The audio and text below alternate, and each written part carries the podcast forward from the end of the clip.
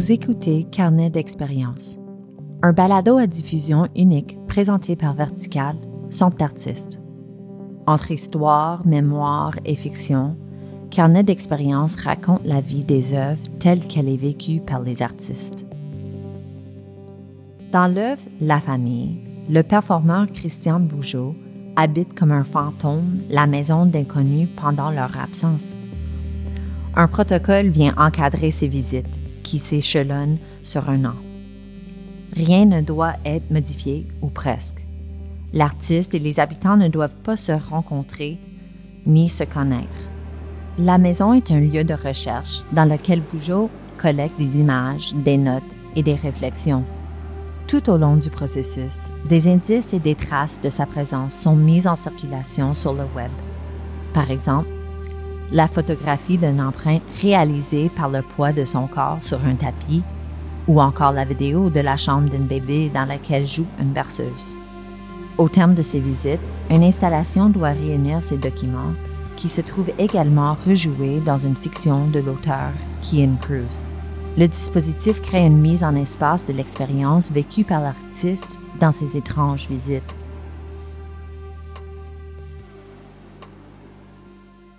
Je me nomme Christian Bugeaud. Je suis un artiste qui travaille surtout la performance, la performance, la vidéo, la photo et qui aime travailler l'action ou le geste à travers la documentation aussi, donc le lien entre les traces d'une action et l'action elle-même. J'aime travailler de manière à euh, avoir plusieurs points de vue sur un même objet, sur un même sujet, sur une même action, sur un même thème.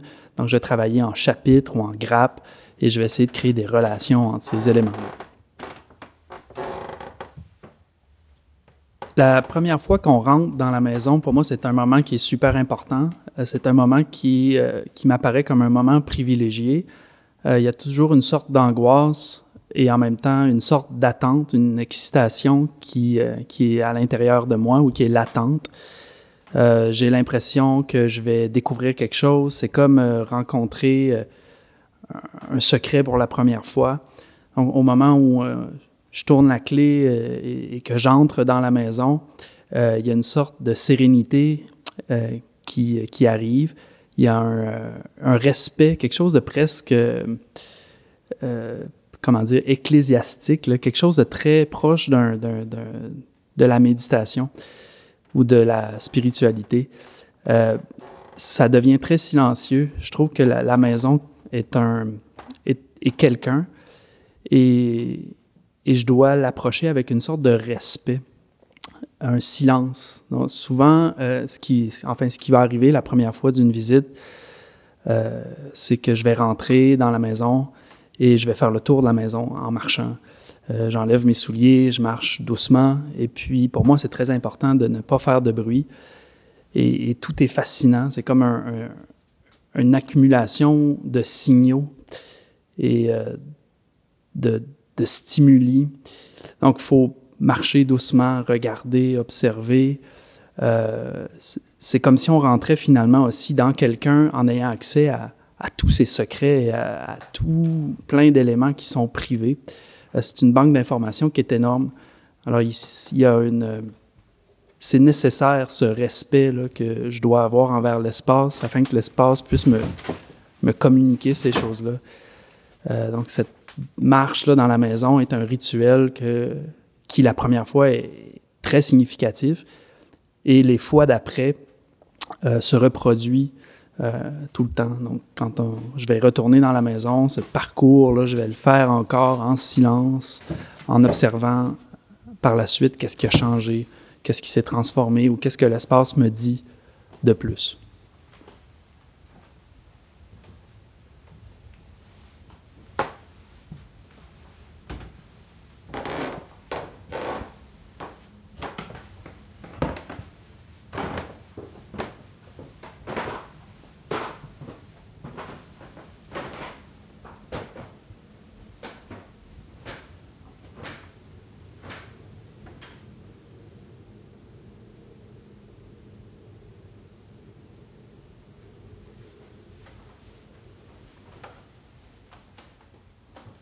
La manière de travailler dans la maison euh, a amené des bonnes choses, mais aussi un autre problème. Pour moi, c'est euh, devenu compliqué euh, de comprendre quel était mon rôle dans la maison.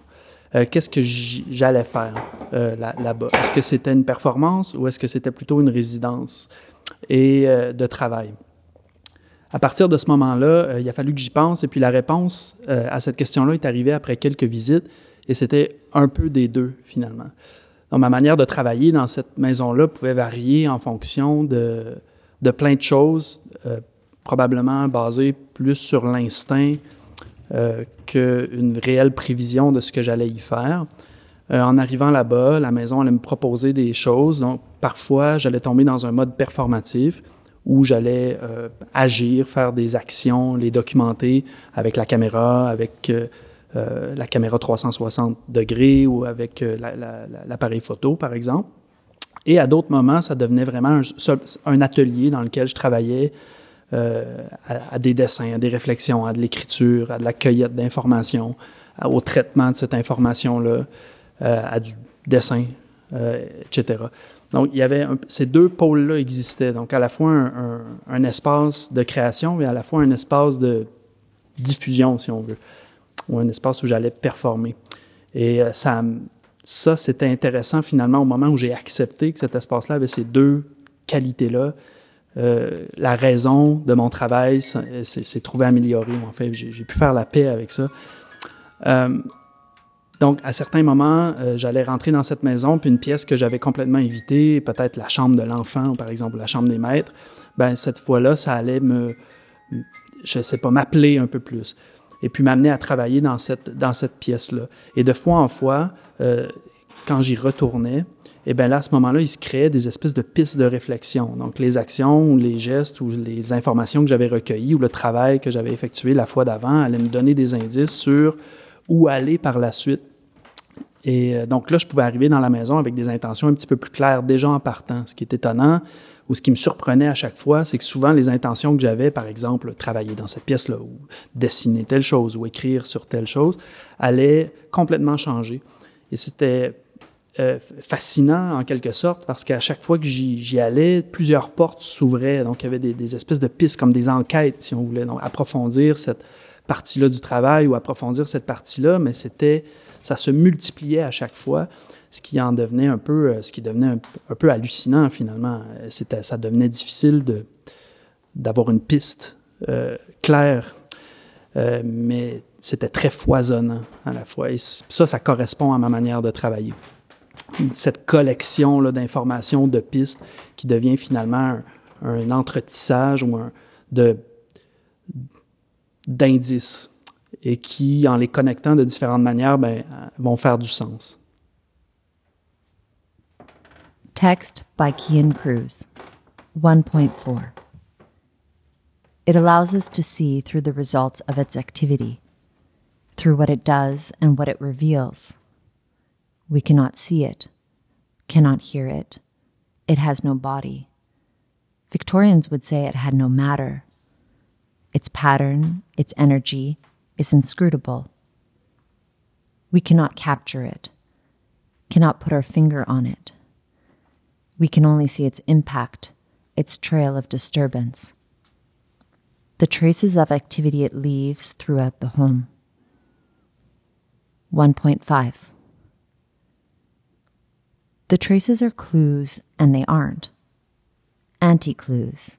They do not add up to a solution, but rather add up to a mystery. It is impossible to say what it is all one can say with certainty is what happened.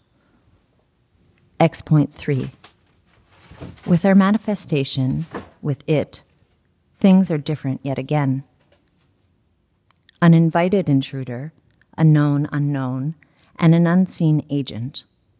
Without body, only seen by the detritus of its actions, disruptions themselves on the material of the family's space. Awake in the water without a boat each documented action burgeoning out of the raw material of the family's life. Whether a smudged chalk figure looming on the edge of the family self portrait, or an imprint on the carpet, the manifestation is an echo of intrusion. a patch of resonant other trickling through your awareness, always on the periphery, always indistinct, never quite real, never totally manifest. En termes de présence performative, la figure du fantôme est arrivée très rapidement. En étant présent dans cette maison-là et en faisant des actions, en interagissant dans les différentes pièces, j'entre en quelque sorte dans l'intimité des habitants qui y sont normalement, mais en étant à la fois effacé. La maison restait toujours dans le même état, donc je, laissais la maison dans, un état euh, identique ou à peu près, mais il se créait finalement chez moi une, tension entre euh, la présence de ces gens-là et la mienne. Et par rapport au comportement que je pouvais avoir, par rapport aux droits que je m'octroyais, par rapport aux, euh, actions que je faisais.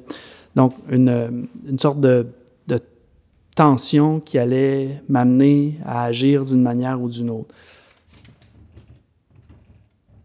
C'est différent d'être dans cette maison-là que d'être chez quelqu'un qu'on connaît, par exemple.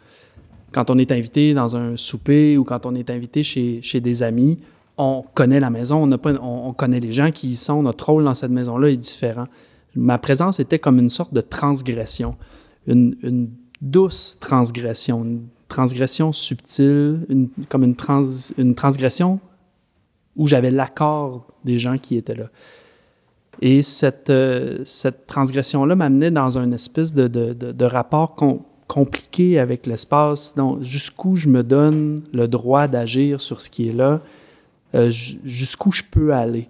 On avait un code de conduite, bien entendu, donc c'était interdit pour moi de fouiller dans les armoires, en tout cas, mais personne ne le saurait si je l'avais fait.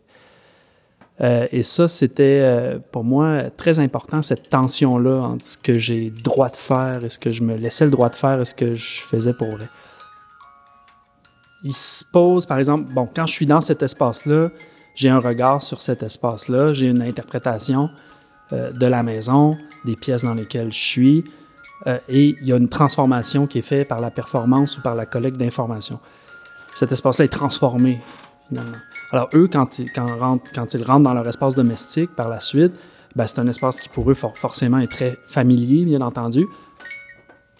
Mais je suppose ou j'imagine que cette euh, qui va leur rester une sorte de pensée en arrière-goût, si on veut. Quelque chose fait bon, quelqu'un a été ici, quelqu'un a fait quelque chose, et ces choses-là sont invisibles. Alors comment ces choses-là qui sont invisibles euh, peuvent avoir une influence véritable sur, sur eux? Ça, c'est quelque chose qui, pour moi, était très important euh, dans la réflexion et dans les gestes. Et l'idée du fantôme apparaît de cette manière-là. Comment quelque chose qui existe ou qui existe à demi ou en filigrane euh, de l'espace qui est là, peut-être qui n'existe même pas, peut avoir une influence réelle sur la perception qu'on a d'un espace, sur le quotidien, sur la manière dont on y agit. Donc, c'était une œuvre qui finalement pour moi était euh, une œuvre relationnelle, mais pas en, relation directe avec les gens, plutôt à travers cet espace qui était la maison.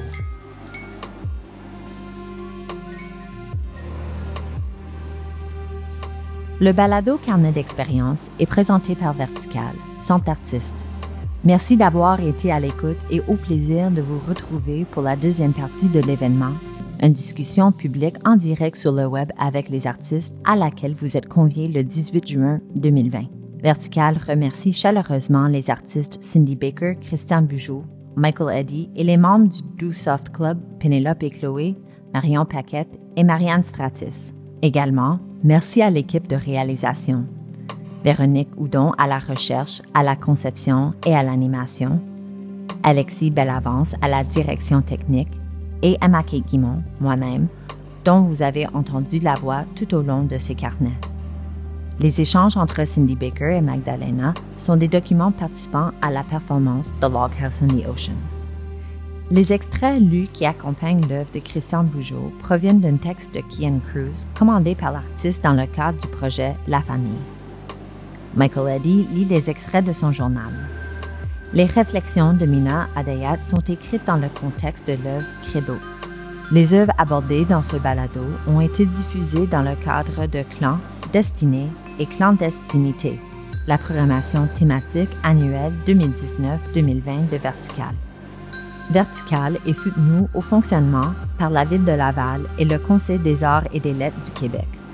Cet événement numérique est soutenu par le Programme pour les arts et les lettres de Laval 2019-2020, soutien au projet des organismes artistiques et littéraires professionnels du Conseil des arts et des lettres du Québec.